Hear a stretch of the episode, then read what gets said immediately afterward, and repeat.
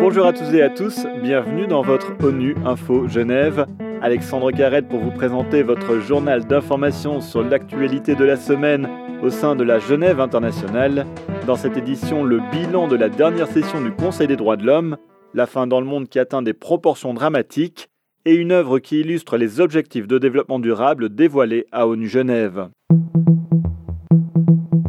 La 47e session du Conseil des droits de l'homme s'est clôturée mercredi, une session une nouvelle fois riche en discussions et en thématiques. Le Conseil a ainsi adopté plus d'une vingtaine de résolutions. On peut notamment évoquer la création d'un mécanisme chargé de promouvoir la transformation pour la justice et l'égalité raciale, qui fait suite à l'onde de choc provoquée par le décès de George Floyd de l'année dernière aux États-Unis.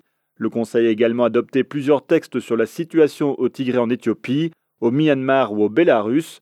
Cette année, peut-être plus que d'habitude, les débats ont été davantage polarisés, avec de longues discussions, notamment lors de l'adoption des résolutions, comme l'expliquait Eric Tistounet, chef de la branche du Conseil des droits de l'homme au Commissariat aux droits de l'homme, au micro d'ONU Info Genève.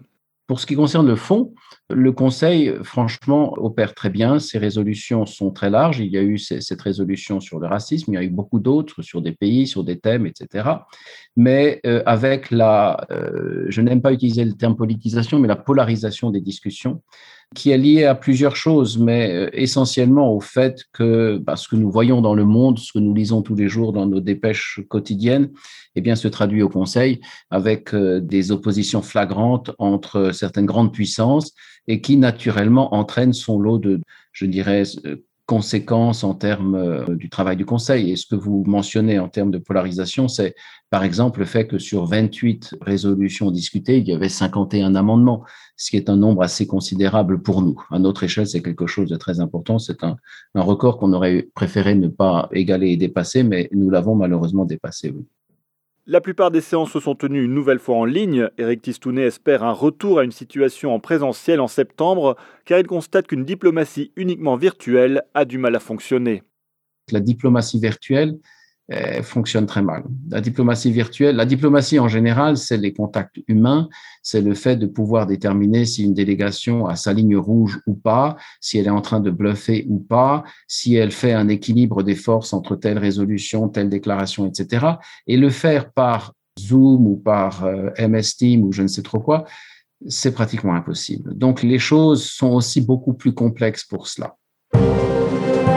La fin dans le monde s'est considérablement aggravée en 2020, une aggravation qui est liée en grande partie aux répercussions de la pandémie de Covid-19. D'après l'édition 2021 de l'État de la sécurité alimentaire et de la nutrition dans le monde, rédigée conjointement par plusieurs organismes des Nations Unies, 10% de la population mondiale, soit plus de 810 millions de personnes, étaient en situation de sous-alimentation en 2020. Cette situation pourrait mettre à mal la réalisation de l'objectif numéro 2 des objectifs de développement durable à l'horizon 2030, comme l'explique Dominique Burgeon, directeur du bureau de Genève de la FAO. Selon les estimations dont nous disposons, nous pourrons atteindre 660 millions de personnes d'ici 2030. Ce qui veut dire effectivement que nous n'atteindrions pas l'objectif de développement durable visant à éradiquer la faim d'ici 2030.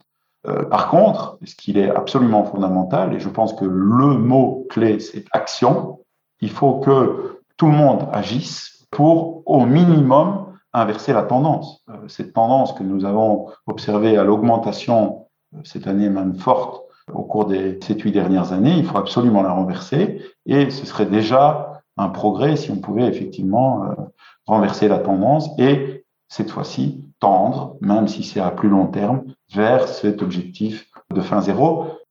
On reste dans les objectifs de développement durable avec une magnifique fresque qui vient d'être inaugurée aux Nations Unies à Genève, proposée par 1m83, un collectif qui propose des toiles urbaines pour sensibiliser les passants au dialogue entre la nature, l'art et l'architecture grâce à des photographes contemporains.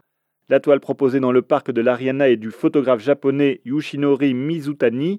Une des photos représente une nuée d'oiseaux volant sur un fond bleu qui semblent tous aller dans la même direction vers un objectif commun. Cette œuvre vise à illustrer le 17e objectif de développement durable, comme l'explique Didier Schwartz, fondateur d'un mètre 83, au micro d'Anna-Sophia Hauert. On expose sur deux façades euh, la façade nord qui donne à l'intérieur euh, du site, donc dans l'enceinte du Palais des Nations, et la façade sud qui, elle, s'ouvre sur, euh, sur la place des Nations, sur les passants, sur, au final sur la ville de Genève. Et à la fois le bâtiment à l'extérieur, donc le positionnement d'étoiles, et à l'intérieur, nous ont, avec la curatrice, donné l'envie justement d'incarner ce 17e objectif qui parle de quoi? Qui parle des, des partenariats de se mettre ensemble. Et le fait de trouver une œuvre qui dialogue avec le lieu à l'intérieur, c'est-à-dire les partenariats des, politiciens, des gens des, nations qui, discutent, mais aussi à l'extérieur, avec les passants, avec la ville de Genève, avec les gens qui, qui font euh, aussi euh, Genève, était euh, idéal aussi pour incarner cet objectif. Et c'est la fin de cette édition. À la réalisation de ce podcast, il y avait François Soubiguer, Anna-Sophia Hauert à la préparation. Je vous donne rendez-vous mercredi pour l'invité de la semaine. L'actualité des Nations Unies continue sur notre site web ungeneva.org et sur le compte Twitter en français ONU Genève. À très bientôt.